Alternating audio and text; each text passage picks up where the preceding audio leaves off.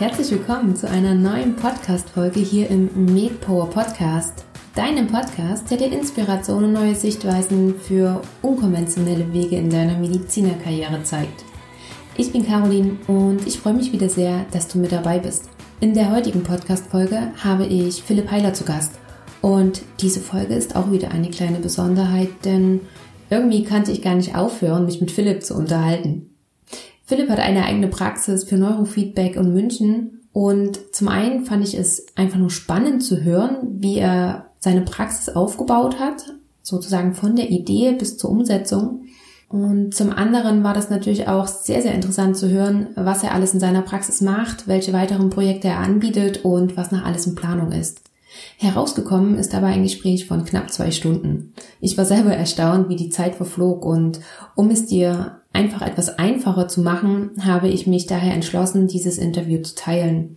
Das bedeutet, dass du die erste Folge oder den ersten Teil der Folge heute zu hören bekommst und nächste Woche kommt dann der zweite Teil.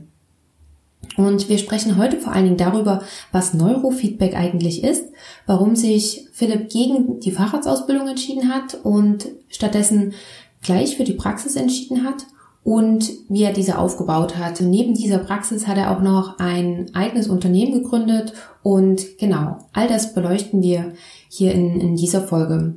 Im zweiten Teil geht es dann vor allen Dingen um die Neurofeedback-Therapie und um alle weiteren Projekte rund um dieses Thema. Aber jetzt geht's erstmal los mit der ersten Folge und ich wünsche dir ganz viel Spaß dabei. Ja, mein heutiger Gast ist noch ein recht junger Unternehmer. Er hat in München studiert und 2016 seine Approbation bekommen. Im gleichen Jahr hat er auch Brain Boost und seine eigene Praxis für Neurofeedback in München gegründet. Ich bin sehr froh, dass du hier im Podcast bist und herzlich willkommen, Philipp Heiler. Ja, vielen Dank. Freut mich sehr, dass ich dabei sein kann. Ähm, Philipp, ich habe es ja gerade schon gesagt, du hast sowohl Brain Boost als auch deine eigene Praxis gegründet. Kannst du uns einmal ganz kurz in deine aktuelle Situation holen? Was ist Brain Boost oder wo unterscheidet es sich zu deiner Praxis und was machst du eigentlich?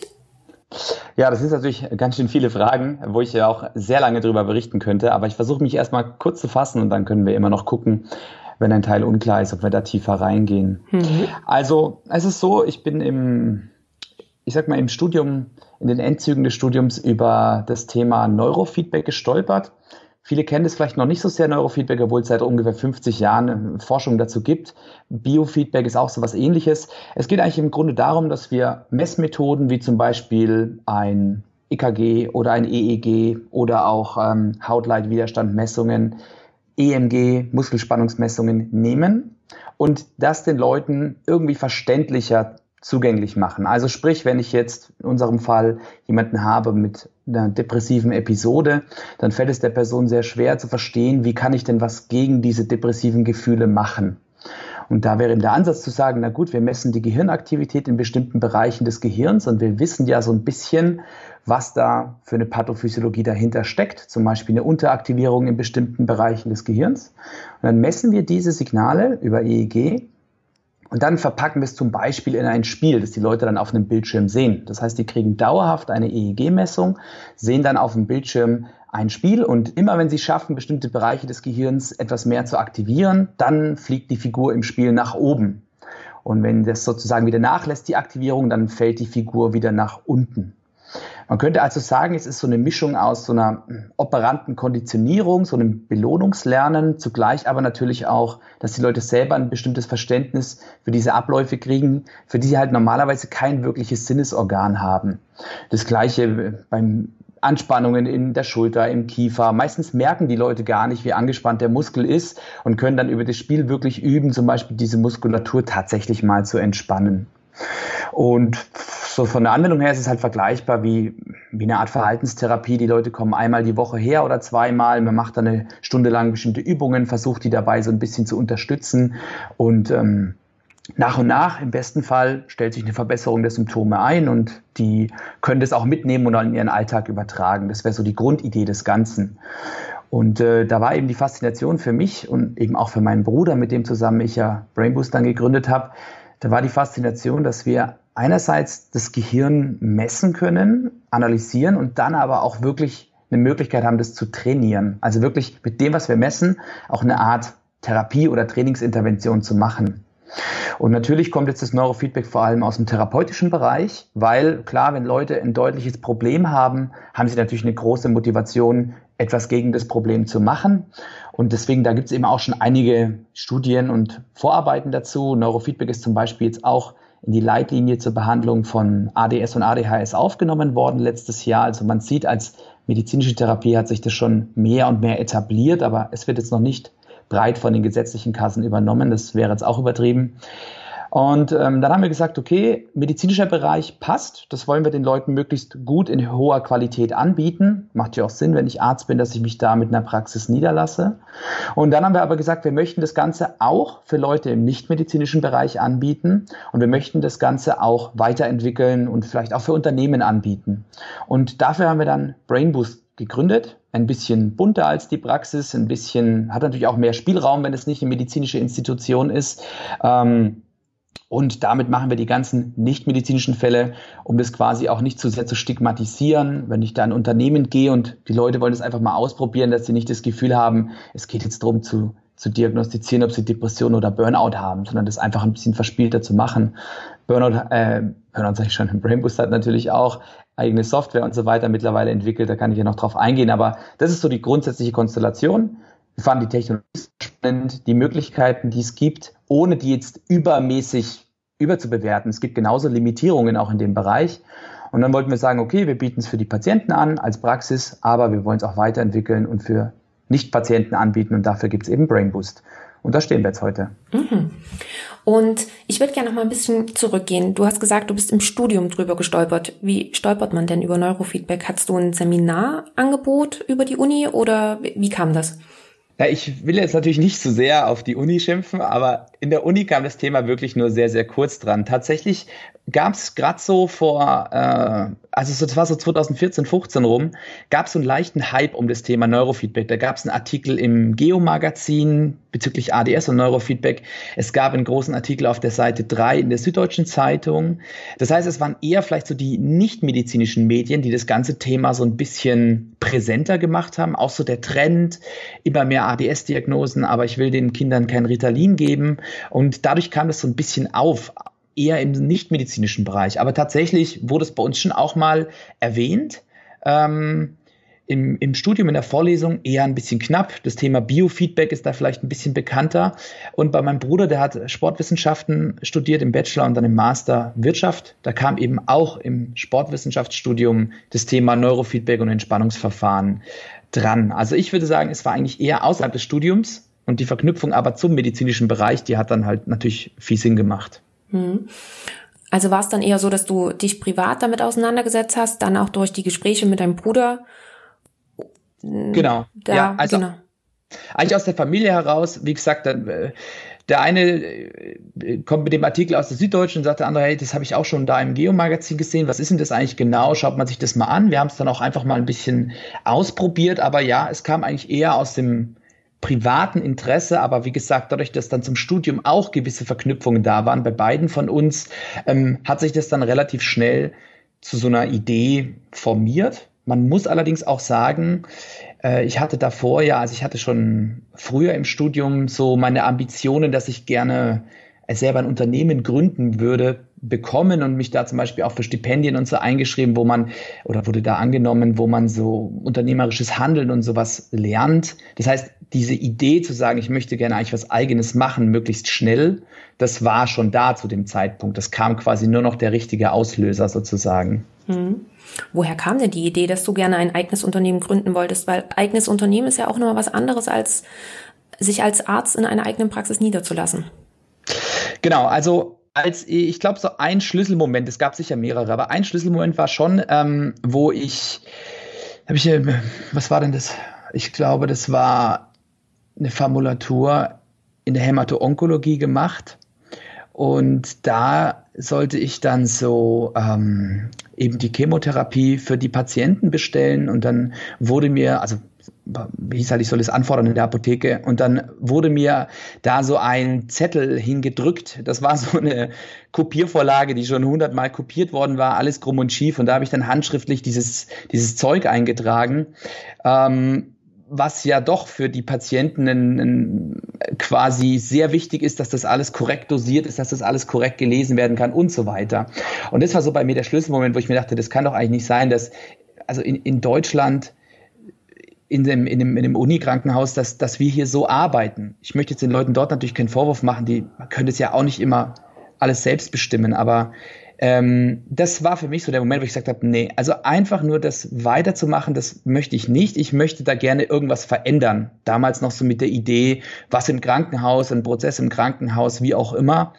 Und also das war so der Punkt, wo ich gesagt habe, ich, ich habe das Gefühl, ich, ich könnte es nicht aushalten, einfach nur ähm, dem zu folgen, wo ich eigentlich denke, das könnte man besser machen. Ich habe jetzt das Gefühl, ich könnte es besser machen. Will jetzt auch nicht behaupten, dass ich für alles sofort eine super Lösung hätte, aber das war zumindest die Idee. Und dann habe ich mich, wie gesagt, beworben auch weil ich gemerkt habe, ich habe überhaupt keine Ahnung von so wirtschaftlichen Sachen. Also wie du sagst, eine eigene Praxis, wo du als, als Arzt freiberuflich tätig bist, letztlich ist was anderes als ein Unternehmen zu gründen. Das merke ich auch jetzt noch jeden Tag, dass das wirklich zwei Rollen sind, ob ich in meiner Praxis als Arzt bin oder ob ich bei Brainboost eben als Geschäftsführer was mache.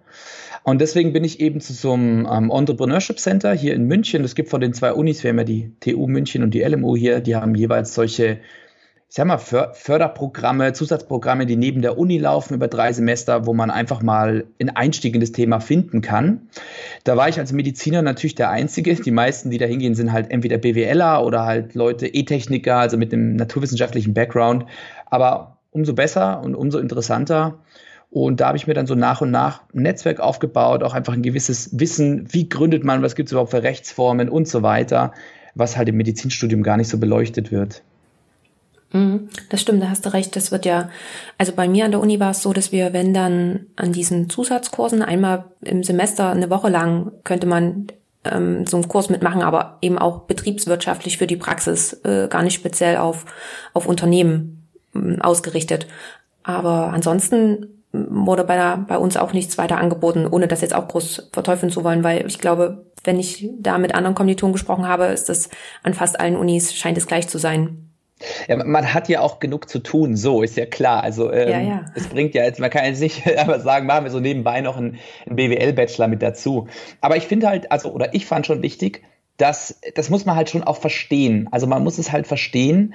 Äh, das gilt sicher auch für Leute, die sich niederlassen wollen, dass man es vielleicht schon einmal überlegt, müsste ich dafür noch ein bisschen zusätzliches Wissen aneignen oder gehe ich erstmal in eine laufende Praxis rein und schaue mir da die Prozesse an. Also ich habe zum Beispiel auch als als Werkstudent ähm, recht lang, also eigentlich, eigentlich die ganze Klinikzeit, als Werkstudent in einer, in einer kleinen, also einer wirklich sehr kleinen Privatpraxis, zwei Ärzte, ambulante OPs und so weiter gearbeitet und da viel eben auch über diese Prozesse, Abläufe und Regularien gelernt. Also das ist, glaube ich, schon sowas, dass man sich da nicht, nicht zu viel vornehmen darf, äh, ohne, ohne zu überlegen, wie, wie informiere ich mich. Also man braucht ja jetzt nicht Angst davor haben, sich niederzulassen. Das ist ja vielleicht auch bei einigen Themen, es geht ganz gut, aber man muss einfach ein bisschen reinschauen und vieles davon hat man wahrscheinlich im Studium einfach noch nicht beleuchtet, weil es zu dem Zeitpunkt ja auch noch für die meisten gar nicht relevant ist. Also finde ich auch vollkommen okay, aber das wusste ich halt und dann habe ich mir gedacht, okay, da muss ich versuchen, das Wissen woanders herzukriegen. Mhm.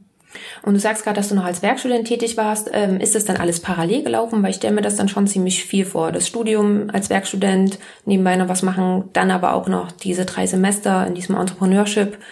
Hast du das alles gut untergekriegt?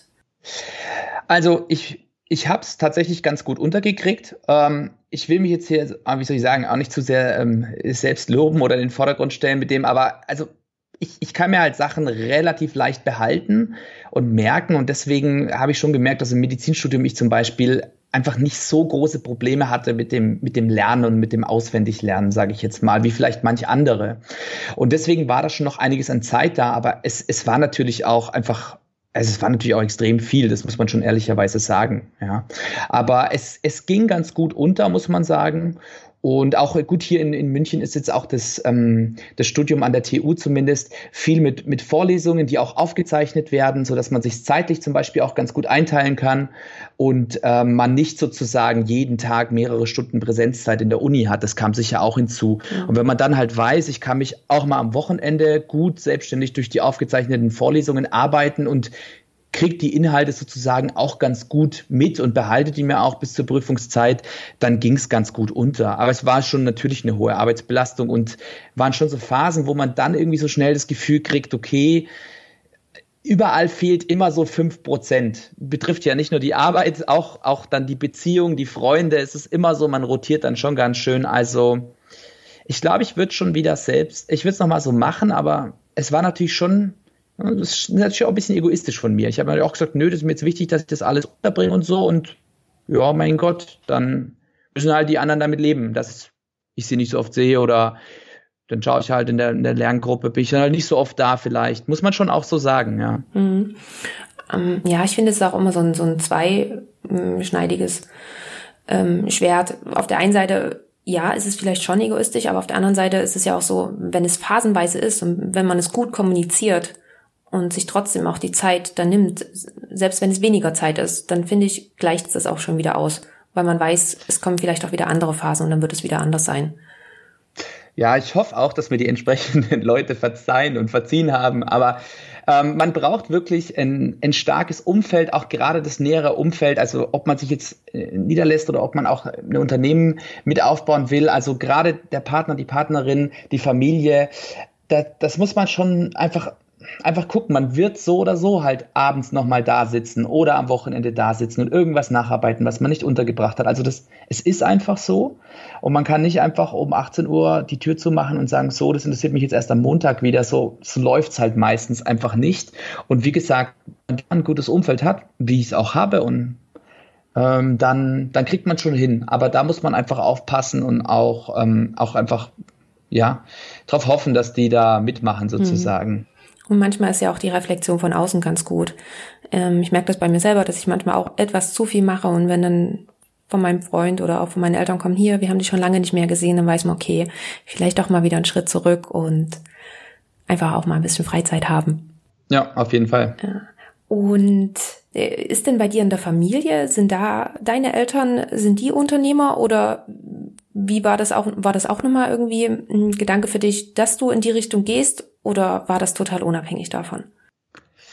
Ähm, ich würde sagen, eher unabhängig. Also in meiner näheren Familie, sage ich jetzt mal, gibt es weder Ärzte noch jetzt, ja, ich sag mal, wirklich, wirklich Unternehmer. Mein Vater war eine Zeit lang schon selbstständig mit einer kleineren, kleineren Firma, ist dann aber auch wieder, also solange ich mich erinnern kann, war der im Angestelltenverhältnis tätig.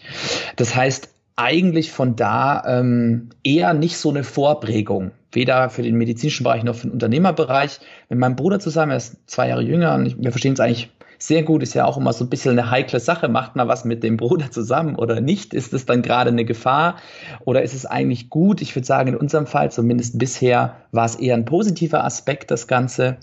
Ähm, also da kam das auf, aber es wäre jetzt nicht so, dass wir eh schon immer irgendwie das vorgelebt bekommen hätten, wie es ist, selbstständig zu sein oder sogar, ja, ich sag mal, in einer größeren Firma irgendwie in einer, in einer, in einer wichtigen Entscheiderposition zu sein oder sowas. Das hat sich schon so formiert. Ich muss sagen, wir, es klingt vielleicht ein bisschen lächerlich, aber also wir haben schon immer irgendwie versucht, irgendwas zu machen. Also von in der Grundschule, also nee, der erste Job war tatsächlich für den Metzger bei uns im Dorf, Kastanien zu sammeln, mit denen der dann seine, seine Wildschweine füttern konnte. Wir sind dann quasi mit Eimern rumgerannt und haben da kiloweise Kastanien gesammelt und das gebracht. Also das, in unserer Freizeit quasi, da kriegst du ja ein paar, paar Pfennig hat man dafür bekommen. Das war jetzt nicht äh, der mega Verdienst, aber diese Tatsache zu sagen, ich, ich schaffe einen Mehrwert, ich suche mir was, was ich machen kann, wo ich quasi was leisten kann und dafür dann auch bezahlt werde, aber natürlich auch irgendwie das Gefühl habe, ich habe ich hab da was gemacht, auch wenn es nur Kastanien sammeln ist. Das war schon irgendwie da und da haben wir zum Beispiel auch immer viel Unterstützung von unseren Eltern bekommen. Also unsere Mutter ist da natürlich mitgegangen und hat uns da unterstützt dabei.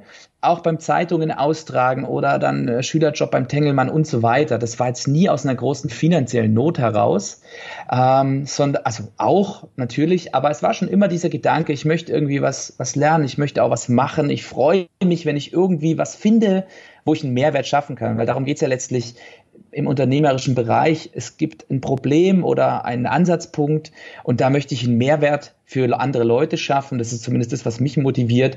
Und wenn ich das gut hinkriege, dann gibt es auch Leute, die mich dafür bezahlen werden und dann läuft es auch wirtschaftlich und finanziell ganz gut. Also mhm. das war schon so, eine, so eine Grund, ein Grundthema, das wir immer ausleben konnten und vielleicht hat sich dadurch auch mehr und mehr so etabliert als, als Grundeinstellung. Ähm, mhm. Ja, spannend. Vor allen Dingen, wenn du sagst, das ist sozusagen mit deinem ersten Job damals schon anfing und wenn sich das dann so durchzog, ähm, echt sehr, sehr interessant. Wann war denn aber dann für dich der Zeitpunkt da, dass du gesagt hast, okay, du machst es jetzt, du gründest jetzt dein eigenes Unternehmen und du entscheidest dich auch gegen die klassische Richtung, gegen die Fahrradsausbildung? Ja, also es war dann so, ich habe ähm, also ich hatte ja das quasi das, das dritte Examen, also das letzte Examen war so, ich glaube November 2015. Die Verleihung der Zeugnisse war Ende Januar 2016. Da ist ja so ein bisschen so ein Raum dazwischen, so ein Puffer. Also sprich, die eigentliche Approbation dann ist dann, war dann erst drei Monate später. Und in dem Zeitraum, also knapp vor dem Examen, habe ich eben mich in den Neurofeedback-Bereich eingearbeitet, da auch ähm, ähm, sage ich mal, eine, eine, Ausbildung gemacht dazu. Ist ganz kurz, nur eine Woche ist eigentlich ja, relativ fragwürdig, aber gut, da will ich jetzt nicht zu tief drauf eingehen. aber jedenfalls, ich habe mir das angeeignet, das Wissen. Wir haben uns auch ein Gerät gekauft und dann quasi den Zeitraum November bis Januar genutzt, um uns einfach mal anzugucken, wer bietet das sonst noch so an, wie können wir das machen, haben wir das Gefühl, da geht was. Und was man ja, ähm, es gibt ja im Startup-Bereich so diesen Ansatz des, des Lean Startups, also das sehr ich sag mal, des schmalen oder des, des einfachen Startups, wo man sagt, man versucht einfach Ideen oder Ansätze möglichst schnell mit möglichst wenig Ressourcen zu testen. Und genau das haben wir auch gemacht. Das heißt, wir haben gesagt, pass auf, ähm, wie können wir jetzt nicht das auf eine Drei-Jahres-Aktion auslegen und hoffen, es klappt, sondern wie können wir jetzt einfach mal damit anfangen? Und dann ging es recht fix. Wir haben dann eben im Dezember 2015, auch so ein bisschen über die Weihnachtszeit, und ich hatte ja dann auch nicht mehr so viel zu tun, ähm, haben wir eine Website gebaut ging, geht in zwei Tagen heutzutage, das kriegt jeder hin, auch jemand, der keine Erfahrung hat. Eine Website gebaut, äh, einen Flyer gemacht, der ist, war katastrophal, aber war okay, wir hatten einen Flyer zumindest und haben dann geguckt und gesehen, es gibt so Business Center, da kannst du dir einzelne Büroräume mit monatlicher Kündigungszeit anmieten, voll möbliert, Internet, alles drin. Kosten Haufen Geld. In München zahlst du für 12 Quadratmeter Büro pro Monat dann so um die 1300 Euro. Aber du bist halt überhaupt nicht langfristig gebunden. Also du kannst quasi monatlich das Ganze kündigen. Und dann haben wir gesagt, okay, das kriegen wir alles im Laufe des Dezember, Anfang Januar hin. Das heißt, eigentlich, wenn es fix geht, haben wir sozusagen, bevor ich noch offiziell die Approbation habe, habe hab ich eigentlich schon zumindest die Infrastruktur geschaffen.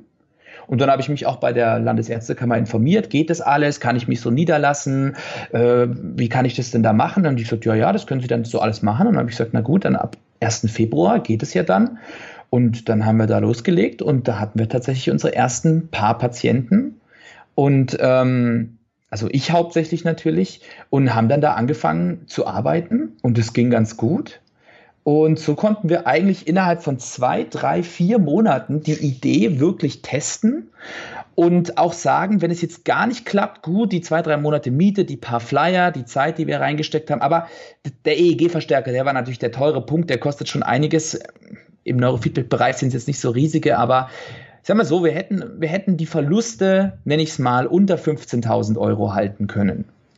Also geht, sage ich jetzt mal, dafür, dass man eine komplette Geschäftsidee testet. Und ähm, so haben wir es gemacht und haben dann aber gesehen, es läuft. Und nach sechs Monaten sind wir dann ja auch schon in ein größeres Büro umgezogen, wo wir jetzt heute auch noch sind. Das ging dann ganz gut. Da haben wir dann auch untervermietet und so weiter. Also quasi immer Schritt für Schritt schnell getestet, schnell ausprobiert, geguckt, wie kann man was testen, ohne sich zu sehr zu verpflichten, langfristig zu viel Geld zu verlieren. Und dann ging das ganz gut. Mhm. Und wann war aber jetzt der Punkt, dass du, oder war das am Anfang, frag mich, ich, ich frage andersrum, war das am Anfang so geplant, dass du sagst, okay, ich schaue jetzt erstmal, ähm, ich sage, okay, sechs Monate gebe ich uns Zeit, ob das eigenständig machbar ist und ob ich das Vollzeit mache oder ob ich es vielleicht wie als Hobby betreibe oder als Nebenbusiness, dass ich dann doch meine Facharztweiterbildung anfange. Wie war da ja. deine Anfangsüberlegung? Stimmt, sorry, das war ja eigentlich deine ursprüngliche Frage, da habe ich jetzt, hab ich jetzt zu weit ausgeführt. Also, ich würde sagen, also ein, ein Learning wirklich aus dem, aus dem Thema war schon, als ich dann quasi im, ich sag mal im Dezember wirklich entschieden habe, das will ich jetzt erstmal machen. Ich will ich jetzt erstmal ausprobieren. Dann war es, glaube ich, schon sehr wichtig, dass ich voll dazu committed habe. Also ich habe dann wirklich gesagt, okay, die Facharztweiterbildung zum Beispiel, da schaue ich jetzt gar nicht danach. Nicht mal mit einem halben Auge irgendwo, sondern wirklich, ich fokussiere mich voll auf das andere Thema. Und wenn es nach ein, zwei Monaten einen Bach runtergeht, dann schaue ich halt da nach einer Stelle. Das ist ja kein Beinbruch. Aber das war vor allem, wie du ja vorher erwähnt hast, davor habe hab ich ja auch in dem Entrepreneurship Center auch an der Startup-Idee gearbeitet. Da war ich aber nie voll committed, weil ich natürlich immer das Studium hatte, einen Job und so weiter. Und genau das habe ich halt einfach da gemerkt, dann kannst du einfach eine Idee nicht so voranbringen. Und genau den Fehler oder ich sag mal, die Gegebenheit, die wollte ich eben verbessern. Deswegen, ich habe eigentlich, bevor ich überhaupt die Approbation hatte, gesagt, nee, ich commit jetzt erstmal dazu, mache das, mach das erstmal voll und gehe einfach mal davon aus, wenn das jetzt klappt, zwei, drei, vier Monate lang, dann bleibe ich auch erstmal dabei. Dann schaue ich mich nicht parallel nach was anderem um, sondern dann bleibe ich dabei. Also eigentlich glaube ich,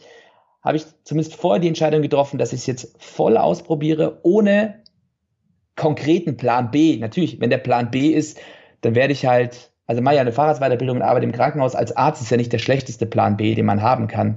Aber das war trotzdem nie konkret was, wo ich gesagt habe, da wäre eine Stelle, da wäre eine Stelle, sondern ich habe wirklich gesagt, nee, ich konzentriere mich voll da drauf. Und ja, ich glaube, dann hat, ist man einfach so ein bisschen reingezogen und wenn man dann so merkt, es läuft ganz gut, dann fragt man sich gar nicht mehr so, sollte ich eigentlich noch was anderes machen oder nicht? Also, ich glaube, es war wirklich so nach zwei, drei Monaten, wo wir gemerkt haben, es passt, da war klar, okay, den Weg gehe ich jetzt erstmal. Hm. Und hattest du dir auch einen festen Zeitraum gesetzt? Weil auf der anderen Seite ist ja so, in der Zeit verdienst du ja kein Geld. Ähm, hast du geguckt, wie viel Ersparnis du hast, dass du sagst, okay, so und so lange schaffe ich es, ohne dass ich zu Plan B greifen muss? Oder bis dann und dann sollte vielleicht das Unternehmen auch was selber erwirtschaften? Oder hast du Rückhalt ja. gehabt? Ja, also tatsächlich war es schon so, ähm, will ich jetzt nicht natürlich nicht zu detailliert ausführen, aber ich sage, ich komme aus Verhältnissen, wo, wo man gut leben kann, aber ich würde sagen, mit so, mit so einem Durchschnittseinkommen in der Familie. Also weder jetzt besonders, besonders wohlhabend noch jetzt ähm, besonders wenig Geld da. Also war okay. Ich hatte selber eine gewisse Rücklage durch die Jobs, die ich ja auch vorher beschrieben hatte, angefangen mit dem Kastaniensammeln sozusagen, äh, bis hin dann zur, zur Werkstudententätigkeit, ähm, hatte ich eben ein bisschen Geld, gerade so mit meinem Bruder zusammen, dass wir sagen, ja, diese 15.000 Euro, die würden uns jetzt nicht total in den Ruin treiben, sondern das wäre möglich. Also das war vielleicht so ein bisschen ein Thema, wo wir gesagt haben, da müssten wir eventuell die Notbremse ziehen, wenn das nicht klappt. Aber zum Glück hat sich die Frage relativ schnell erübrigt, weil wir bereits im ersten Monat Geld verdient haben. Das heißt, nicht so viel wie jetzt als Assistenzarzt, aber wir haben eigentlich, wir sind eigentlich seit dem ersten Monat Cashflow positiv. Und wir haben auch bisher kein Fremdkapital wie Investoren oder sonst irgendwas, sondern wir haben das alles aus dem eigenen vom Unternehmen erarbeiteten Cashflow, also sowohl von der Praxis als auch dann von Brainboost, haben wir das Ganze sozusagen finanziert.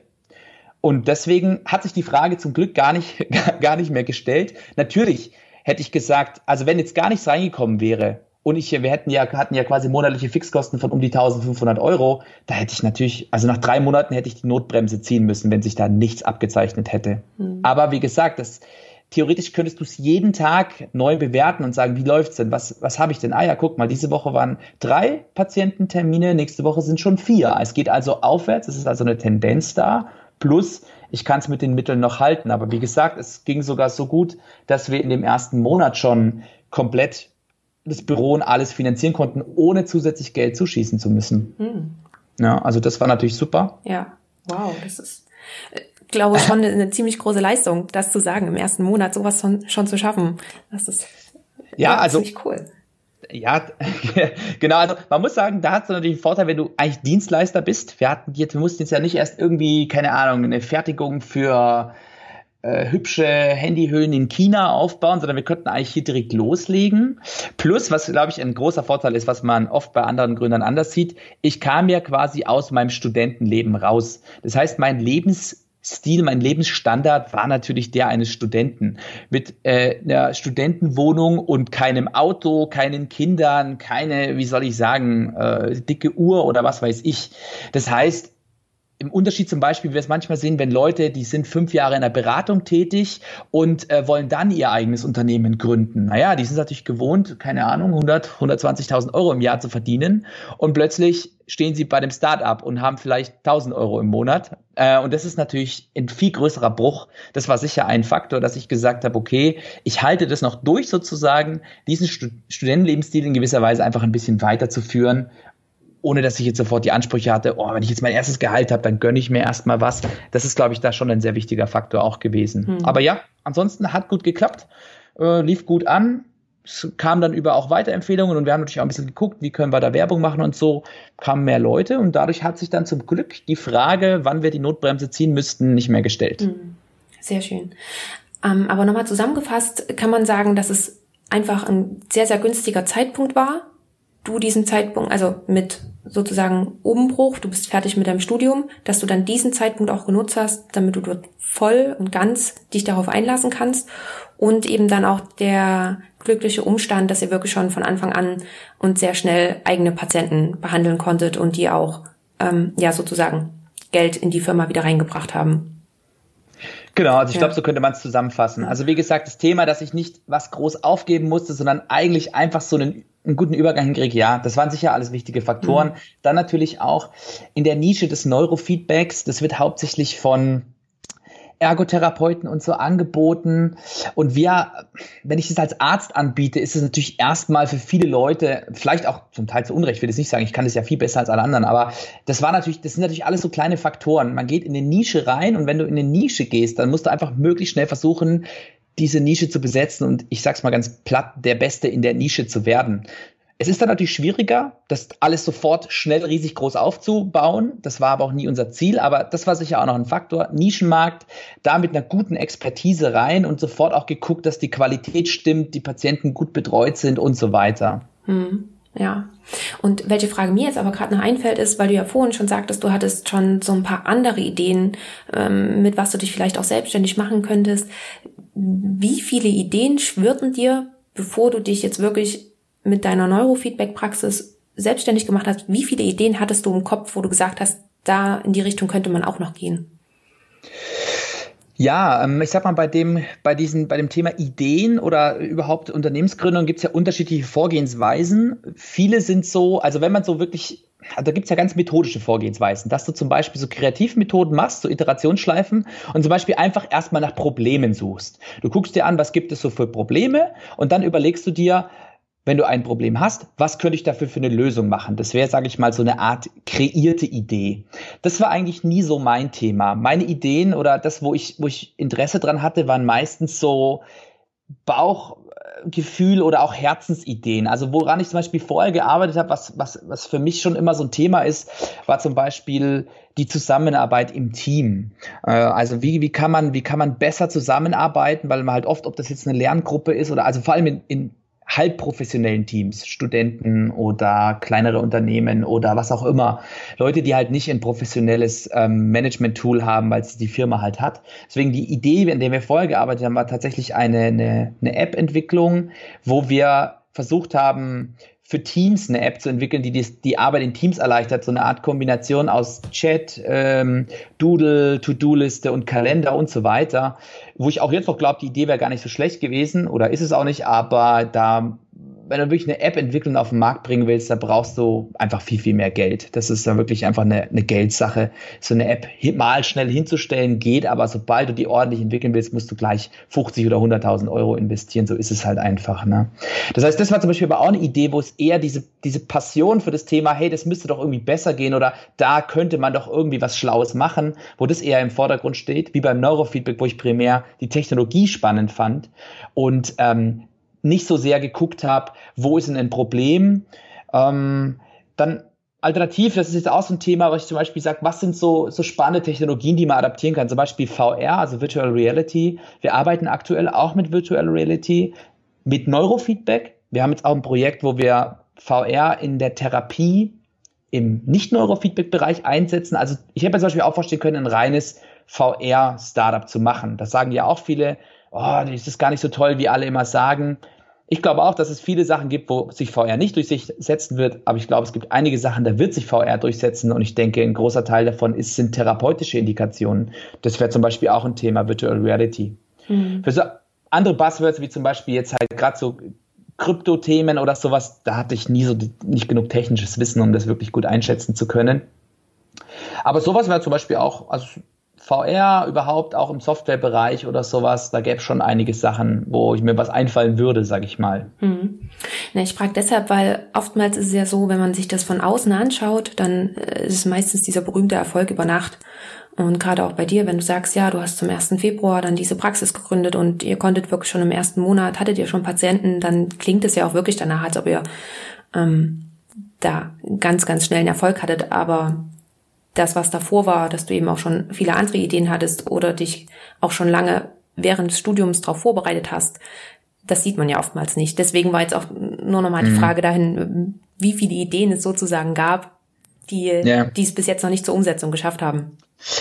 Ja, also auf jeden Fall, da hast du recht. Ich will es jetzt auch nicht als übertrieben schwer darstellen und wir sind jetzt ja auch nicht innerhalb von drei Jahren äh, ein Unicorn mit, äh, mit einer Milliardenbewertung geworden. Ja, ich will es jetzt auch nicht übertreiben. Aber mein Gott, wir sind ein solide arbeitendes Unternehmen, wo auch 10, 10 15 Leute, sage ich mal, arbeiten. Also so ist es jetzt ja auch nicht. Aber ja, also ich würde sagen, es war vor allem auch einfach die Erfahrung, die ich gesammelt habe über die Zeit, die du dir einfach nicht so leicht anlesen kannst. Also ich meine, weißt für das andere, für die App-Entwicklung, wir saßen da abends bis Mitternacht, haben Businesspläne geschrieben, was weiß ich. Das sind natürlich alles Sachen, wenn du die zum zweiten, zum dritten Mal machst, dann ist es viel einfacher. Dann ja auch diese Werkstudententätigkeit, wo ich auch einfach alles Mögliche gemacht habe. Wie, wie rechnet man überhaupt Behandlungen ab? Was ist die GOR? Wie funktioniert das alles überhaupt? Ähm, mich da durchzuarbeiten, einzulesen auch, das zu machen, zu schauen, wie, wie kommuniziert man da auch mit zum Beispiel einer, einer privaten Krankenkasse? Was darf man als Arzt überhaupt für Werbung machen? Was kommt im Wartebereich der, bei dem Patienten gut an? Was nicht so gut an? Das sind alles Sachen, wo ich sage, da musste man einfach die Erfahrungen machen und das dann quasi, das konnten wir dann einfach relativ intuitiv zusammenbringen. Also genau wie du sagst, ich will auch nicht sagen, man muss da mindestens so und so viele viele Ideen äh, durchgebrütet haben, aber es ist einfach so, wenn ich jetzt zurück, wenn ich jetzt quasi die ersten, zweiten Sachen, die ich damals während des Studiums gemacht habe, ich die nochmal machen könnte, würde ich sie ganz anders machen und wahrscheinlich wird es auch besser funktionieren. Aber du kommst aber nicht drum herum, es auch mal zu scheitern. Mhm. Ist ja auch so ein, eine Startup-Szene, so ein beliebtes Thema lieber von dem berichten, wo hat man gescheitert, sich nicht dafür schämen, sondern, sondern daraus lernen, aufzeigen, was man mitgenommen hat, aufzeigen, wo der Fehler war, damit andere ihn nicht machen müssen sozusagen und wo man vielleicht manchmal sich, sich denkt, oh nee, wenn ich jetzt sage, das hat jetzt auch nicht geklappt, das Unternehmen. Ja, zum Beispiel hier unsere App-Entwicklung, die haben wir halt irgendwann einfach beerdigt und dann ah, dass man nicht, dass dann nicht jeder sagt, oh, das tut mir leid, oh, äh, hat nicht geklappt, naja, versucht's halt nochmal. Dann habe ich gesagt, das war alles wunderbar. Wir haben so, so viel daraus mitgenommen. Das war super, dass wir das gemacht haben und ohne hätte ich Brainboost dann auch nicht gründen können. Also. Mhm. Na, im Nachhinein ist ein ja oftmals ganz vieles klar ähm, das stimmt. Ja, dann Erfahrungen und äh, wie du auch schon gerade sagtest, äh, jetzt später würdest du manche Sachen eben auch anders machen. Aber wie war das denn damals, gerade in der Praxis, das sind ja auch, weil du auch angesprochen hast, die ganze Abrechnung und das alles, damit hat man ja als Student nicht zwangsweise Berührungskontakt, muss man ja auch nicht haben. War das damals ähm, von dir aus so eine innere Motivation, ja, das gehört irgendwie mit dazu, deswegen gucke ich mir das an? Oder war das schon kalkuliert, so wie vielleicht brauche ich es mal später? Oder hattest du einfach nur so viel Interesse an allem, was drumherum war? Ja, also ich würde schon sagen, ähm, es war eher ja, einfach ein breites Interesse dran, ein gesamtheitliches Bild von dem Ganzen zu bekommen. Aber da sind wir vielleicht auch wieder beim Punkt, vielleicht war das einfach schon so eine unbewusste, intrinsische Motivation, einfach möglichst viel zu lernen und viele Prozesse einfach zu verstehen, zumindest wie sie grundsätzlich gehen. Also zum Beispiel, ich bin ja über eine Formulatur zu meinem Werkstudentenjob gekommen. Das war jetzt ein, ein anderer Tätigkeitsbereich, äh, als jetzt im, im, wir sind ja hier eigentlich so im, im, psychologischen, psychosomatischen Bereich sind ja vor allem unsere Patienten jetzt hier. Es war ein bisschen anderer Bereich, aber Genau, also einfach, ich hatte halt das Glück auch, dass ich da in so einer kleinen Klinikeinheit war, dass ich diese ganzen Prozesse überhaupt mitbekommen habe. Äh, und, und nicht sozusagen eh nur einfach von morgens bis abends im OP stehe und da assistiere und quasi gar nicht mitkrieg, äh, was passiert eigentlich, wenn der, bevor, bevor der Patient zur Tür reinkommt und nachdem er zur Tür wieder rausgeht. Also es war einfach auch eine gute Chance und deswegen kann ich, kann ich das auch nur empfehlen. Das ist ja immer so ein bisschen, das ist ja immer so ein bisschen die Diskussion, wo macht man zum Beispiel seine Formulaturen? Ich war da, wie soll ich sagen, relativ langweilig unterwegs. Ich war nie irgendwo groß im Ausland oder so, sondern vieles halt hier in Deutschland, in München. Aber ich wollte mir halt einfach erstens die Prozesse hier bei uns anschauen und eine Chance haben, Einblicke in Prozesse zu kriegen, wie ich sie vielleicht später nicht mehr habe. Und ich wollte mir auch einfach mal angucken, wie ticken denn zum Beispiel hier die Kliniken so, wie, wie wäre das als Arbeitgeber, wie finden das die Leute da so. Also ich verstehe schon, dass da manche Leute das Fernweh packt bei den Formulaturen, aber für mich war es zum Beispiel eine ganz gute Sache, dass ich wirklich hier mir angeschaut habe, wie laufen die Sachen in Deutschland ab und dadurch auch einen Blick über den Tellerrand bekommen habe und das Wissen konnte ich dann später ja auch anwenden. Und ich denke auch grundsätzlich, dass es schon wichtig ist, wenn jemand auch in diese Richtung vielleicht gehen möchte, dass er die Prozesse zumindest die, also die, die Prozesse an sich oberflächlich versteht. Also zum Beispiel, wir entwickeln mittlerweile eigene Neurofeedback-Software, also so, so Spiele halt und sowas. Und natürlich kann ich nicht selber programmieren, das habe ich auch nie gelernt. Aber ich frage trotzdem, wenn unser Entwickler sagt, ah, da war der Fehler, den habe ich so und so äh, oder den, den habe ich jetzt gefixt. Ich frage ihn schon, du kannst mit zumindest vom Prinzip erklären, wo war das Problem, wie, was war der Fehler. Wenn er dann sagt, ja, pass auf, an der und der Stelle konnten die Daten nicht übertragen werden, weil das und das da war. Dann habe ich natürlich nicht den tiefgründigen Einblick, aber ich habe zumindest den Prozess einfach besser verstanden. Und nächstes Mal, wenn ein ähnlicher Fehler auftaucht, dann kann ich vielleicht selber schon mal testen, liegt es vielleicht daran und kann dann den Entwickler schon quasi ein bisschen Vorarbeit leisten und sagen, schau mal, ich glaube, es könnte wieder da sein, weil das hat ja ein ähnliches Muster wie letztes Mal. Mhm. Und ich glaube, das ist einfach in dem Bereich ganz, ganz wichtig. Und es war es eben auch ja, wie verwalte ich überhaupt so eine kleinere Praxis oder Praxisklinik, ähm, wo, wo ich auf mich allein gestellt bin, da einfach die grundsätzlichen Prozesse zu verstehen. Wie ich dann meine Leistung hier zum Beispiel genau, welche GOR-Ziffer ich genau nehme, das kann ich ja dann rausfinden, aber einfach grundsätzlich zu verstehen, wie läuft das ab. Mhm. Ja, so ein umfassendes, ähm, so einen umfassenden Überblick auch zu haben, um dann, damit alle Prozesse, die laufen ja dann irgendwo schon alle zusammen, aber damit man wirklich auch in, in jede Richtung einmal mit, mit reindenken kann. Ja. Ähm, sehr, sehr spannend. Und ich würde noch mal ganz, ganz kurz zurückgehen, aber zu eurer Praxisgründung. Ähm, wie war das denn aber, als du deiner Familie Bescheid gesagt hast oder auch deinen Freunden, dass du gesagt hast, hier, wir machen jetzt das jetzt erstmal so, wir machen was ganz anderes, ich werde nicht Arzt.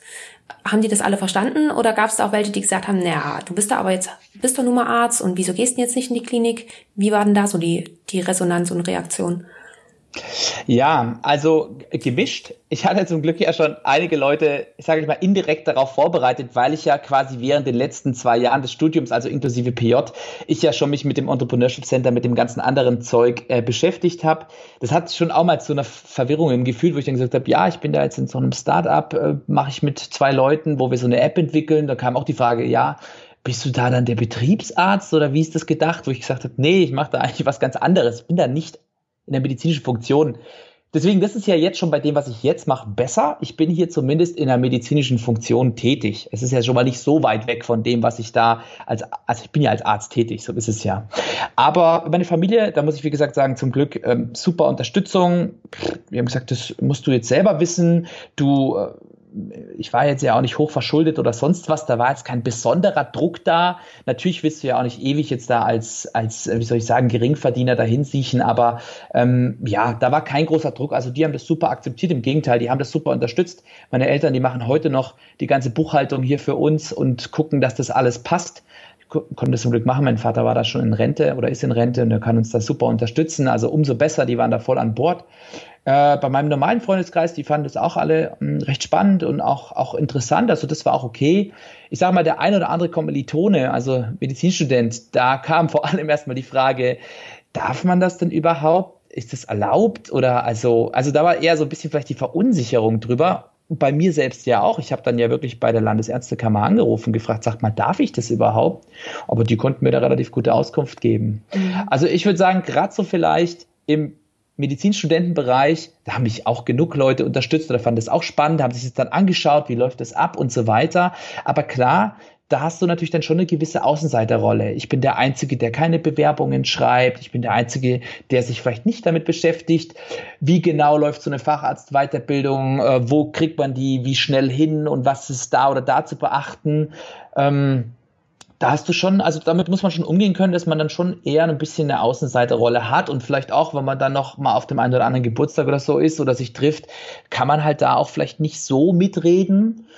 Dafür hätte man natürlich schon andere Themen, über die man sprechen kann, aber die sind dann wiederum für die anderen vielleicht nicht so relevant. Also ich würde sagen, gerade da, wo man im Medizinstudentenbereich, wo man ja durch das Studium so, so eine hohe äh, Überschneidung hat in Interessen und, und Sachen, die gerade relevant sind, da tut sich vielleicht eher ein gewisser Bruch auf, während im normalen Freundeskreis, wo ja eh jetzt nicht so, wo jeder über seinen Job redet und jeder macht ja eh was anderes, da, ähm, da ist der Bruch nicht so groß.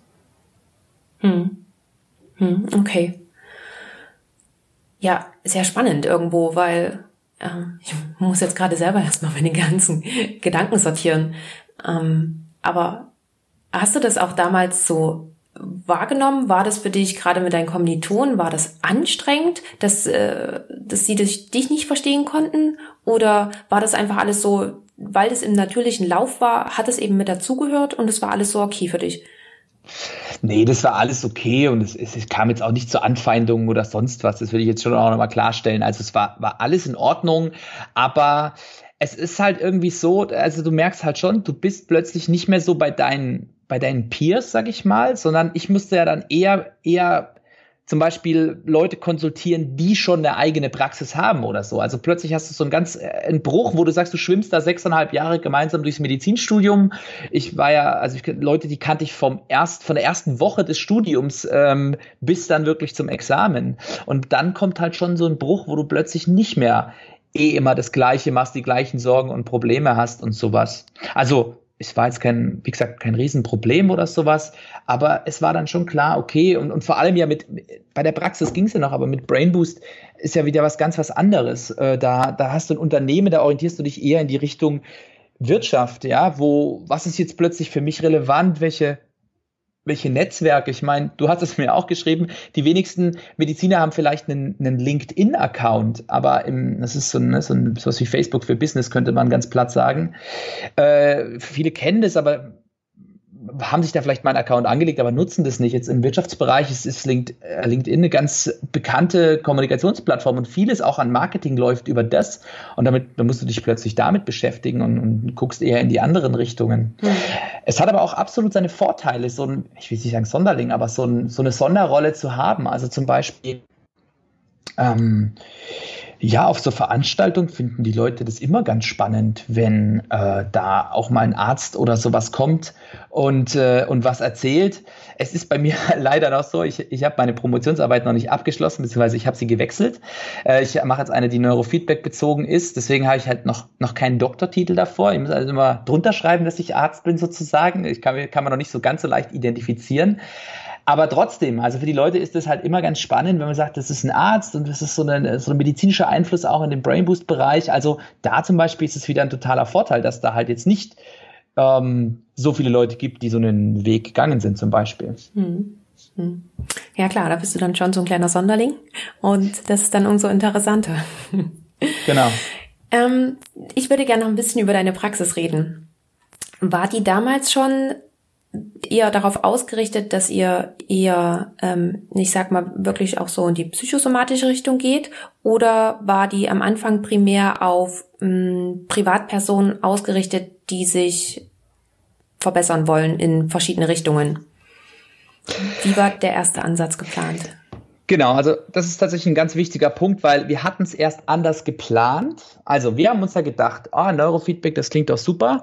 Ähm, da können ja auch äh, Sportler oder auch normale Leute einfach was für ihr Gehirn tun.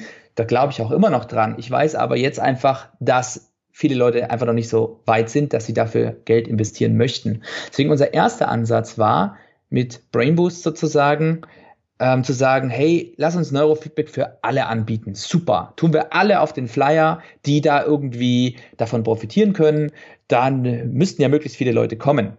Und dann war aber das Learning, wenn du versuchst, alle anzusprechen, dann fühlt sich keiner angesprochen. Und das ist vielleicht auch was, was ich, was ich jedem mitgeben kann als unser Learning. Je spezifischer du etwas für eine Zielgruppe machst, desto eher fühlt die sich angesprochen. Also es macht vielleicht Sinn zu sagen, ich mache einen Flyer nur für Medizin- oder Jurastudenten und sag, hey, wenn ihr beim Lernen zu viel Stress habt, dann wäre doch Neurofeedback was für euch. Macht es ganz spezifisch, dass sich genau diese Leute angesprochen fühlen. Weil das war dann eben auch am Anfang der Punkt, wo wir gemerkt haben, hm, das ganze Brainboost-Thema läuft ja gar nicht so gut, aber Leute, die wirklich ein, ich sag mal, ein, ein psychisches Beschwerdebild haben und da zählen, sage ich mal, also 50 Prozent unserer Patienten sind Kinder, davon ungefähr 80 Prozent mit ADS, ADHS. Äh, der Rest ist eher so im Bereich Autismus-Spektrum, vielleicht Angst oder sowas in der Richtung noch. Epilepsie ist ja auch ein Anwendungsbereich. Und die andere Hälfte sind Erwachsene, da ist vor allem Depressionen, Schlafbeschwerden, posttraumatische Belastungsstörungen, meist alles schon erstmal anderweitig behandelt. Wir sind selten die erste Anlaufstelle für die Leute. Deswegen meist haben die dann zum Beispiel schon ein Medikament oder zwei probiert oder auch nehmen es immer noch oder haben eine Psychotherapie schon gemacht oder was auch immer. Dann sagen die, ja, ich will es versuchen, ob ich durch Neurofeedback noch was bewegen kann. Deswegen haben wir eben gesehen, okay, diese Zielgruppe ist viel klarer, was wollen wir überhaupt erreichen. Ähm, die haben halt auch einen Leidensdruck, die würden also auch Geld dafür bezahlen, dass man sagt, ja, das ist auf jeden Fall eine Möglichkeit. Wir versprechen denen natürlich nicht, dass es auf jeden Fall einen Behandlungserfolg gibt, aber wir versuchen möglichst transparent zu kommunizieren, was man erwarten kann, wo und wann wir messen sollten, ob es auch in die richtige Richtung geht. Und deswegen die meisten Leute sind eigentlich zufrieden mit dem, was wir tun. Wenn es bei ihnen klappt, sowieso, auch wenn es nicht so geklappt hat, wie vielleicht gewünscht, sagen die zumindest, ja, aber das habt ihr mir von Anfang an ganz klar gesagt, das passt auch für mich so. Also wir haben den Fokus dann eben erstmal gesagt, Brainboost stellen wir hinten an. Wir legen den Fokus auf die Praxis, auf medizinische Indikationen in diesem Bereich. Da gibt es halt auch einfach die Chance, dass private Kassen das übernehmen. Noch besser, wenn der Kunde nicht mal sozusagen selber dafür bezahlen muss, dann ist natürlich die Motivation noch höher, dass er das auch macht und haben wirklich den Fokus auf dieses Thema gelegt. Und wie gesagt, die Beschwerdebilder, die ich jetzt erwähnt habe, weil man denkt vielleicht manchmal, Neurofeedback, das klingt ja nach Neurologie oder Leute fragen mich dann, ah, sind Sie dann auch Neurologe oder so? Aber eigentlich haben wir mehr Überschneidungen mit dem psychiatrisch-psychosomatischen Bereich, wie ich ja gerade auch erklärt mhm. habe. Also diese Spezialisierung und die Fokussierung darauf, die war am Anfang extrem wichtig. Und damit konnten wir dann eben auch so einen stabilen Cashflow aufbauen. Und jetzt sozusagen machen wir nach und nach auch wieder mit viel Testing, äh, mit Brainboost versuchen wir die anderen Zielgruppen zu erschließen. Mhm. Zum Beispiel eine vermeintlich gute Zielgruppe, Sportler, erweist sich als eher nicht so günstig, zumindest im wirtschaftlichen Bereich, weil die könnten zwar davon profitieren vom Neurofeedback, aber viele Sportler sind zeitlich oder auch finanziell einfach ein bisschen eingeschränkt. Die können halt nicht einmal die Woche hierher kommen und dann auch noch das bezahlen, was mal dem therapeutischen Setting bezahlt. Und deswegen ist es einfach nicht so eine gute Zielgruppe, weil wir die nicht gut erreichen können. Wir können denen aktuell keine gute Lösung anbieten, die für sie passt. Und deswegen zum Beispiel, obwohl es da eigentlich gut klappen würde, haben wir schnell gemerkt, okay, das passt nicht, lass uns die Zielgruppe erstmal hinten anstellen und lass uns lieber woanders hinschauen. Dann haben wir zum Beispiel gesehen, okay, Unternehmen, die sind ja für so Gesundheitstage im präventiven Setting eigentlich recht interessiert an solchen Sachen. Das mal erlebbar zu machen, vielleicht auch ein bisschen was zu messen, ein bisschen was dazu zu erklären, die Leute über psychische Belastungen aufzuklären, die Leute aber auch über Mentaltraining aufzuklären, Meditation so ein bisschen entstigmatisieren, sowas in der Richtung. Und dann haben wir gemerkt, okay, das ist zum Beispiel was, das können wir ausbauen. Und das haben wir dann eben auch entsprechend gemacht. Hm. Ist sehr, sehr spannend, was du sagst, weil ähm, ihr versucht ja wirklich ganz viel über Trial and Error. Und setzt ihr euch dann für solche Sachen, so wie du es jetzt gerade erwähnt hast, zum Beispiel mit den Sportlern, sagt ihr, okay, Pilotprojekt, wir versuchen Sportler zu integrieren und wir schauen mal, wie sich das in zwei Monaten verhält, ob dann, ob das ähm, funktioniert oder macht ihr das alles intuitiv? Nee, also da muss man wirklich sagen, klar, am Anfang macht man viel intuitiv, aber äh, man muss irgendwann anfangen, wirklich die Daten zu tracken, wie man so schön sagt, und wirklich, also Hard Facts anzuschauen. Wie sieht's denn tatsächlich aus? Das ist nicht immer bei allem möglich, natürlich, aber man muss es wirklich versuchen zu sagen, okay, welche Zielgruppe geht man als nächstes an? Da ist vielleicht noch ein bisschen Bauchgefühl dabei, aber dann wirklich zu überlegen, auch die Zeiten zu stoppen. Wie lange brauchen wir zum Beispiel, um die Neurofeedback-Protokolle jetzt einmal anzugleichen, äh, dafür, dass wir sagen, so müsste es für den Sportler geeignet sein. Was können wir für Literaturrecherche machen, damit wir wissen, auch in welche Richtung können wir machen. Wenn einer fragt, sagt, gibt es so eine Studie dazu, dass man sagt, ja, also hier gibt es zumindest mal eine, eine Studie mit einer kleinen Gruppe, die zeigt das und hier die zeigt das. Dann auch zu gucken, wie viel investiert man auch finanziell in Werbung, auf Google Werbung schalten, Flyer drucken, Mitgliedschaft in irgendeiner Gesellschaft, wo dann auch man die Möglichkeit hat, das mal wo vorzustellen, eine Messe, was für Messen sind relevant, was kostet da ein Stand, wenn man dann dort ist, auch zu gucken, wie viele der Leute, mit denen wir dort gesprochen haben, kommen am Ende wirklich zu uns und so weiter. Also das Tracken wirklich von diesen Daten ist, ist einfach ganz wichtig ähm, und auch zu lernen, wie muss ich die Daten tracken. Zum Beispiel haben wir gesehen, dass es viele Patienten gibt, mit denen haben wir telefoniert, die hast du am Telefon 20 Minuten, halbe Stunde ausführlich beraten, die fanden das gut und denkst, ja, der ruft nicht nächste Woche an und macht einen Termin und kommt mal vorbei für ein Erstgespräch. Und da kommt nichts. Und dann drei oder auch sechs Monate später rufen die Leute durch, ja, Heiler, ich bin's wieder. Ähm, ja, ich würde es jetzt machen wo du denkst, hä, den, also den hätte ich jetzt schon abgeschrieben, ich konnte mich gerade noch so dran erinnern, wer das überhaupt war. Aber für die Leute war das vollkommen klar. Die haben sich das angehört, gedacht, ah, okay, super, oh, im September, dann schaue ich mir das mal an. Und das zum Beispiel auch zu lernen, wann, wann muss ich überhaupt gucken, melden sich die Leute wieder. Und da haben wir eben gesehen, das ist gerade bei sowas, ähm, was jetzt nicht so alltäglich ist, was ja auch ein gewisses zeitliches und finanzielles Commitment ist, da kann es schon mal sein, dass der nach sechs Monaten erst wieder anruft oder sich meldet. Das muss nicht heißen, der sagt nur aus Höflichkeit, ja, ja, ich melde mich dann wieder, sondern der meldet sich tatsächlich. Und das ist eben bei 30 Prozent der Leute der Fall. Okay, das müssen wir natürlich mit einberechnen, wenn wir sowas testen. Können wir nicht nach zwei Monaten sagen, oh, hat sich jetzt kein Sportler gemeldet, hm, war wohl nichts, sondern wir müssen es ein halbes Jahr nachbeobachten zum Beispiel. Hm. Also ihr geht gerade an solche neuen Projekte wirklich sehr, sehr analytisch und sehr, ähm, wie sagt man denn, strukturiert. Wir versuchen es zumindest, ja, ja. Genau. Und wer gehört denn jetzt alles mit dazu? Besprichst du das jetzt immer nur noch mit deinem Bruder oder wie sieht euer Team da mittlerweile aus?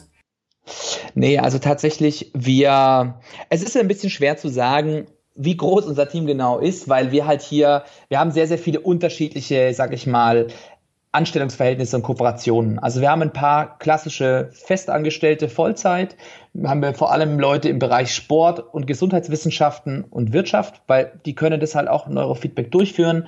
Das ist plausibel, wenn die zum Unternehmen gehen und das einen Gesundheitstag machen und sagt, ja, das ist ein Gesundheitswissenschaftler, macht Sinn, ja, also das ist einfach glaubwürdig.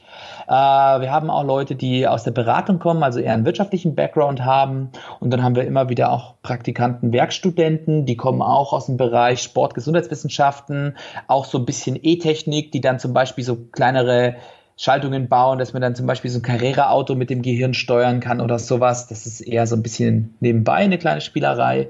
Dann haben wir eben ein Freelancer-Team, wo wir mit Entwicklern zusammenarbeiten. Das heißt, die sind nicht fest angestellt, aber wir arbeiten seit zweieinhalb Jahren mit denen immer wieder zusammen, äh, die Software für uns entwickeln. Und dann haben wir eben auch vier Psychologen, die auch gerade Ausbildung zu Psychologen noch machen, also auch da, das dann eher die, die den Praxisverkehr sozusagen abbilden.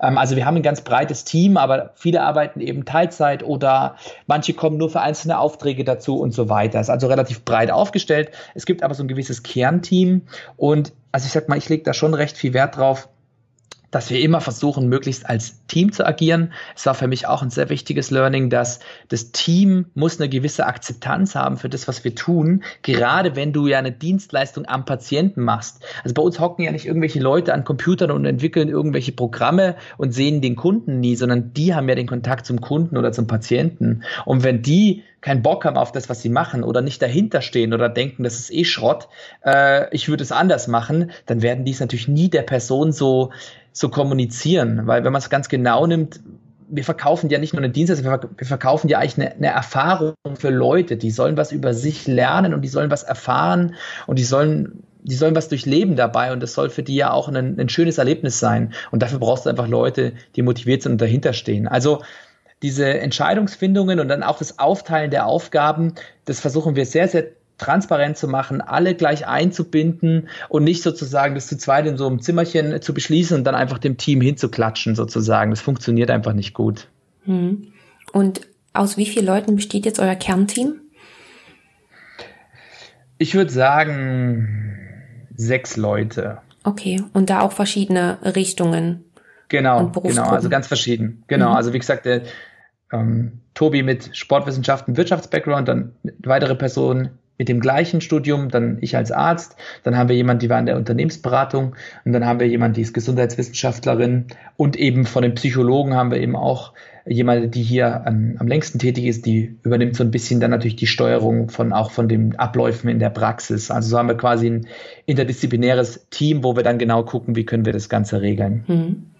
Und bevor wir noch weiter drauf eingehen, gerade für ähm, ja, wir bestimmte Patienten, wie die den Weg zu euch finden und wie ihr das Ganze dann umsetzt. Ihr habt euch ja mittlerweile auch so vergrößert, dass ihr wenn ich jetzt richtig in Erinnerung habe, mittlerweile zwei Praxen habt in München und aber auch noch verschiedene Kooperationen, so wie du es schon erwähnt hast, in anderen Städten. Kannst du dazu vielleicht noch kurz was sagen? Genau, also das ist ein bisschen ein schwieriges Thema, weil wir haben mehrere Standorte, nennen wir es mal am liebsten so. Und ähm, denn es ist gar nicht so einfach, eine Praxis, also wir haben in München auch nur eine Praxis deswegen, es ist nämlich gar nicht so einfach, eine Praxis auf mehrere Standorte aufzuteilen, solange du als Arzt alleine freiberuflich tätig bist. Das ist nicht so easy. Das heißt, ähm, weil das ist natürlich dann die Frage, äh, manche Leistungen, die du als Arzt machst, die musst du ja, wenn du sie mit der Kasse abrechnest, musst du sie persönlich abbringen. So, wie kannst du die zugleich an zwei Standorten persönlich abbringen und so weiter. Das heißt, das ist gar nicht so easy. Und deswegen haben wir eigentlich eine Hauptpraxis in München, wo ich sozusagen der Arzt bin und ich mache hier die Behandlungen und damit ist es auch alles klar. Und das andere ist eben, weil für uns war die Frage, wie, wie können wir wachsen? Wie können wir uns jetzt erweitern? Und äh, da gibt es mehrere Möglichkeiten im Dienstleistungsbereich. Eine davon ist so ein, ich sag mal, eine Art Franchise-System. Klingt jetzt ein bisschen nach McDonalds, aber letztlich ist es so. Das heißt, du sagst zu anderen Leuten, hey, schaut mal, wir machen das hier so und so. Ihr könnt es, wenn ihr wollt, auch selber anbieten. Dann sagen wir euch genau, wie ihr das so machen müsst. Ihr kriegt unsere Logos, wir schauen, dass ihr gut ausgebildet seid, machen Qualitätskontrollen und so weiter. Und dann ähm, im besten Fall sehen die Leute, ach guck mal, Brainboost gibt's ja auch hier und da. Dann gehe ich dorthin, weil ich kenne das Unternehmen und ich sehe, die sind da und da tätig, die habe ich auf der Messe getroffen. Jetzt gehe ich halt zu dem nächstbesten Standort und erwarte dann auch da die gleiche Qualität. Ein richtiges Franchise-System haben wir aktuell nicht, weil dafür ist der Markt einfach noch eine zu große Nische. Das bedeutet, ich kann einfach nicht Leuten versprechen, hey, wenn ihr das in einer anderen Stadt außer München genauso macht, wie wir es hier machen, dann wird es wahrscheinlich erfolgreich sein. Weil es ist ja zum Beispiel bei McDonalds als Beispiel, wenn du irgendwo ein McDonalds aufmachst, kannst du davon ausgehen, dass die Leute da auch hingehen. Das ist relativ sicher das Thema. Bei uns ist es jetzt nicht so. Das, was wir hier haben, der Standort in München, lebt sicher auch viel davon, dass wir einfach sehr viel Herzblut reinstecken. Das kann ich jetzt nicht jemandem versprechen, wenn er das auf drei Standorte irgendwo anders kopiert, einfach nur das Konzept und da irgendwen hinstellt, der das macht, dass es dann genauso klappt. Das kann ich ihm nicht versprechen. Mhm. Deswegen, was wir jetzt aktuell haben, ist eher eine Art Partnermodell, wo wir sagen, wenn wir mit Partnern arbeiten, kümmern wir uns um eine individuelle Ausbildung der Leute, äh, zertifizieren die dann auch entsprechend und die ähm, bauen dann ihre eigenen Standorte auf mit mit ihrer eigenen Charakteristik. Das heißt, es könnte ein Arzt sein, der das in seine Praxis implementiert. Das kann aber genauso ein Physiotherapeut sein, der sagt, ich möchte vor allem das Biofeedback im EMG-Bereich bei mir mit einbinden. Es kann theoretisch auch ein Coach sein, der dann aber auch natürlich klar kommunizieren muss. Es ist keine medizinische Behandlung bei ihm. Er macht das nur im, im Coaching-Bereich für nichtmedizinische Leute äh, und so weiter. Also wir versuchen, dass die ihre Charakteristik erhalten und auch da der Schlüssel transparente Kommunikation. Wenn einer sagt, ich habe gesehen, Sie haben ja auch eine Praxis in Augsburg, sagen wir, nee, das ist keine Praxis, da ist kein medizinisches Personal dort, da ist jemand, der Neurofeedback für die und die Indikationen anbieten kann, aber es ist nicht das Gleiche, als wenn Sie hier in meine Praxis kommen, wo Sie vom Arzt oder einem Psychologen behandelt werden. Das muss einfach ganz klar sein. Und so läuft es eben aktuell, dass wir das im Partnerschaftsmodell haben. Die Partner zahlen natürlich dann dafür, dass sie auch das Equipment bekommen, wir ja auch die in die Werbung einbinden und so weiter, zahlen die halt einen gewissen Betrag und im besten Fall kriegen sie es aber dann gut selber hin, ähm, wirtschaftlich damit zu werden und dann hat man eine Win-Win-Situation sozusagen geschaffen. Hm. Aber damit hast du mir auch meine nächste Frage schon ein bisschen vorne weggenommen. Ähm, Voraussetzungen, wenn man sozusagen mit dir zusammen kooperieren möchte oder eine Partnerschaft mit dir aufbauen möchte, ähm, also eine bestimmte Berufsgruppe zu sein, braucht man nicht. Wie du schon gesagt hast, man kann sowohl Arzt als auch Physiotherapie als auch Coach oder ähnliches sein das ist so ein bisschen Fluch und Segen, wenn ich da mal einhaken darf, weil die Neuro, also Neurofeedback an sich ist in Deutschland eigentlich gar nicht reguliert. Das heißt, die, die, der Begriff Neurofeedback-Trainer oder Neurofeedback-Therapeut ist nicht geschützt.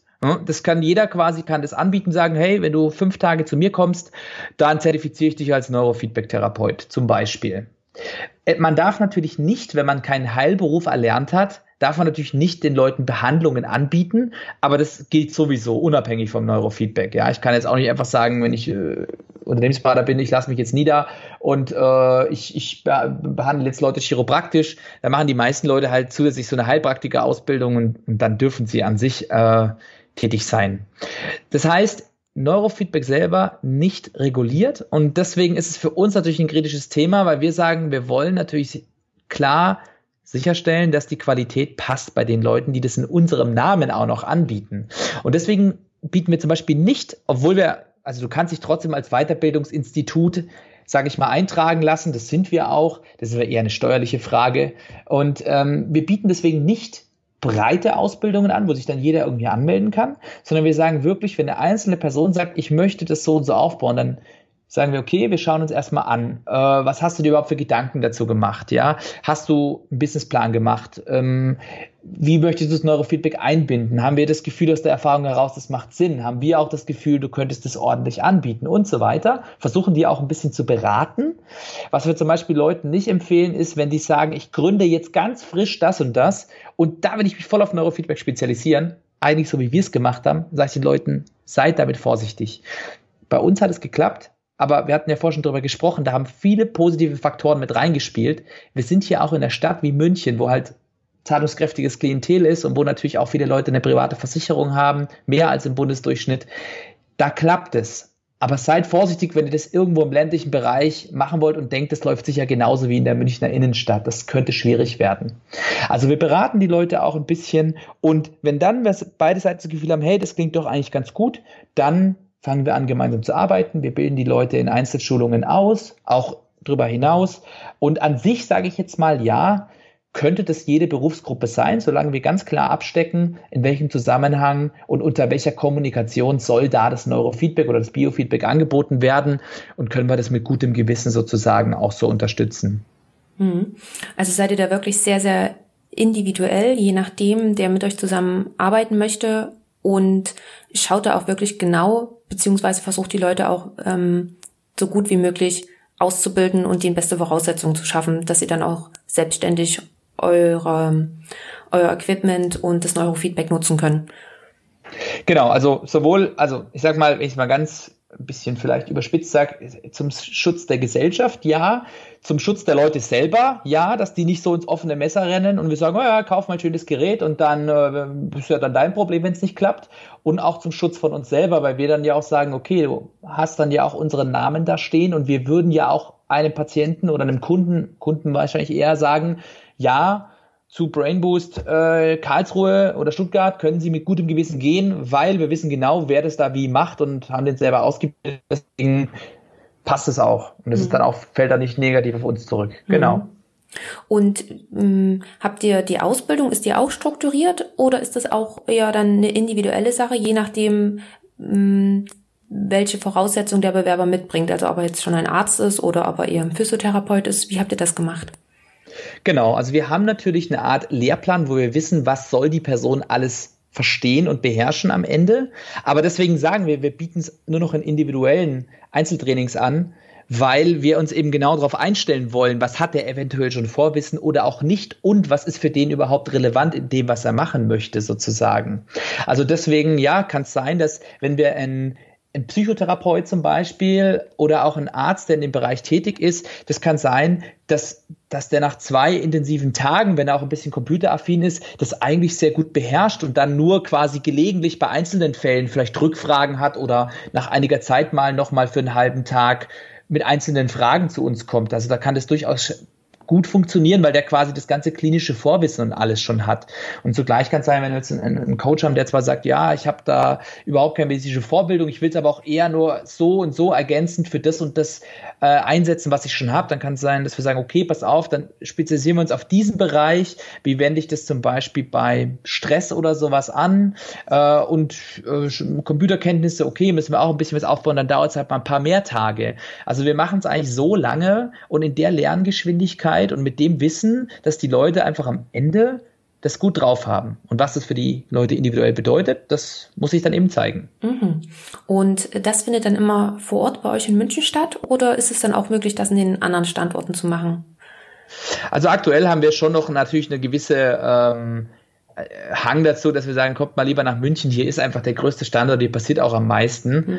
Ähm, plus die anderen Standorte, da sind wir wieder beim Punkt, sind ja nicht alles voll ausgebildete Leute, sag ich jetzt mal. Also deswegen, eigentlich muss man sagen, wirklich als Ausbildungsstandort haben wir vor allem hier München. Mhm. Andererseits, mein Gott, wir haben auch einige Leute äh, in Ecuador zum Beispiel, die haben wir komplett über halt über Videotelefonie ausgebildet. Das geht ja auch an sich. Also ich muss ja nicht, ich muss nicht unbedingt daneben stehen. Die hat aber auch vorher schon ein bisschen in dem Bereich gearbeitet, auch schon mit dem EEG gearbeitet. Das war der Grund, warum wir auch gesagt haben, wir probieren, ob das funktioniert. An sich ist es natürlich möglich, das, sage ich mal, über Telekommunikation auch zu machen. Hm. Das ist ja spannend. Wie, wie ist sie da auf euch aufmerksam geworden? Oder wie, wie kam das zustande? Äh, ich weiß es tatsächlich auch nicht so genau, wo es dann letztlich war, aber da wir ja auch ähm, zum Beispiel mit, mit internationalen Partnern da auch kooperieren, ob das jetzt Hersteller von EEG-Geräten sind oder, oder mal, ja, hier ein Artikel, da ein Podcast, zum Teil ja auch englischsprachig oder sowas, da stolpern dann schon auch mal Leute aus ganz anderen Bereichen über uns, sage ich mal. Ja, es war also mhm. wahrscheinlich auch eher ein Zufall, aber dann halt, ja, auch da will ich uns jetzt nicht zu sehr äh, selbst loben, aber ich denke, wir machen unsere Sache schon sehr gut. Und wenn dann Leute das eben auch sehen und auch mal vielleicht anrufen, anschreiben und merken, da steckt schon einiges dahinter, dann, sag ich mal, sind sie halt auch einfach überzeugt und sagen, nee, ich würde es ja gerne mit euch machen. Mhm. Und seid ihr da noch ähm, andersweitig international vertreten, außer in Ecuador? Ja, wir haben jetzt noch jemanden, der sitzt in Kanada. Wir haben auch jemanden, den betreuen wir in New York zum Beispiel. Ähm, ja, Österreich, Schweiz ist jetzt nicht so international, aber immerhin auch. Ähm, genau, also so ein paar einzelne Länder da ging es uns jetzt gar nicht besonders darum zu sagen, oh, wir müssen es jetzt ja ganz international aufziehen, aber es hat sich einfach so ergeben. Da war einfach das Fachliche das Entscheidende. Die Leute, da hatten wir das Gefühl, die kriegen das gut hin und die haben auch die richtigen Absichten dahinter. Also lass es uns doch machen. Da ging es jetzt nicht darum zu sagen, wir müssen jetzt möglichst weit weg irgendwo so einen Standort auf die Karte klatschen sozusagen. Hm. Es war einfach eine Chance, die sich geboten hat und die ihr dann ergriffen habt. Genau, ja. Also hm. dieses hatten wir vorher auch ein bisschen drüber gesprochen, wie generiert man neue Ideen oder wie prüft man neue, neue Konzepte. Also dieses, ich sag mal so, opportunity-driven ähm, Business ist, ist schon auch spannend. Also zum Beispiel auch die Spieleentwicklungen. Das war auch, oder, oder ein, ein besseres Beispiel. Wir haben unseren Praktikanten ja diese Carrera-Bahn bauen lassen. Also eine Carrera-Bahn. Und je nachdem, welche Gehirnaktivität beim Neurofeedback dominiert, fährt das Auto oder es bleibt eben stehen. Und äh, so hast du quasi ein Neurofeedback, das nicht auf dem Bildschirm abläuft, sondern halt an einer echten Bahn. Und es war ich eher so aus Witz äh, gebaut. Und tatsächlich ist das eines der beliebtesten Sachen, die die Firmen für solche Gesundheitstage buchen. Also das war zum Beispiel auch was, wo wir jetzt gar nicht so viel von gedacht haben, nur gedacht haben, das könnte doch ganz cool sein. Lass mal probieren. Und dann, wie gesagt, kam da eine Nachfrage, haben wir uns überlegt, hey, lass doch der Unternehmen mal wirklich sagen, wir stellen euch da eine Karrierebahn hin, die du mit dem Gehirn steuern kannst. Kam gut an und so hat sich aus dieser kleinen Opportunity sozusagen dann was entwickelt und da war es eben ähnlich, genau. Mhm. Das ist aber gleichzeitig eine schöne Überleitung. Ja, das war der erste Teil des Interviews mit Philipp Heiler. Ich hoffe sehr, dass es auch für dich spannend und interessant war und du wieder einiges für dich mitnehmen konntest. Mm, ich denke einfach, dass Philipp ein super Beispiel dafür ist, dass man sich als Arzt eben auch für einen anderen Weg entscheiden kann, der aber gar nicht irgendwie so viel anders ist als der, der normale Weg, sage ich jetzt mal. Denn obwohl sich Philipp gegen seine Facharztweiterbildung entschieden hat, hat er trotzdem seine eigene Praxis und ist zudem auch noch Unternehmer. Somit hat er dem Medizinerweg nicht ganz den Rücken gekehrt und vereint beide Aspekte, finde ich, ziemlich gut. Lass mich wie immer gerne wissen, wie du die Folge fandest.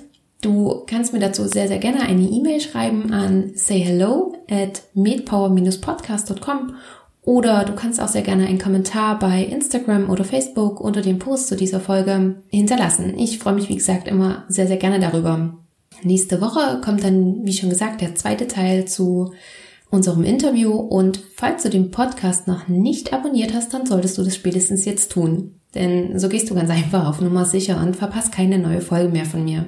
Außerdem würde ich mich freuen, wenn du den Podcast deinen Kolleginnen und Kollegen oder genauso deinen Kommilitonen weiterempfiehlst und mir so ganz einfach hilfst, ihn auch noch für andere sichtbarer und erreichbarer zu machen. Lass mir dazu auch gerne eine Bewertung bei iTunes da. Falls du sonst noch jemanden kennst, der ebenfalls einen interessanten Weg als Medizinerin oder als Mediziner gegangen ist, dann melde dich ebenfalls sehr, sehr gerne bei mir und vielleicht können wir ihn oder sie auch einmal hier im Podcast vorstellen. Das war's dann erstmal für heute. Ich wünsche dir damit einen ganz tollen Tag, eine schöne Restwoche und bis zur nächsten Folge. Ciao!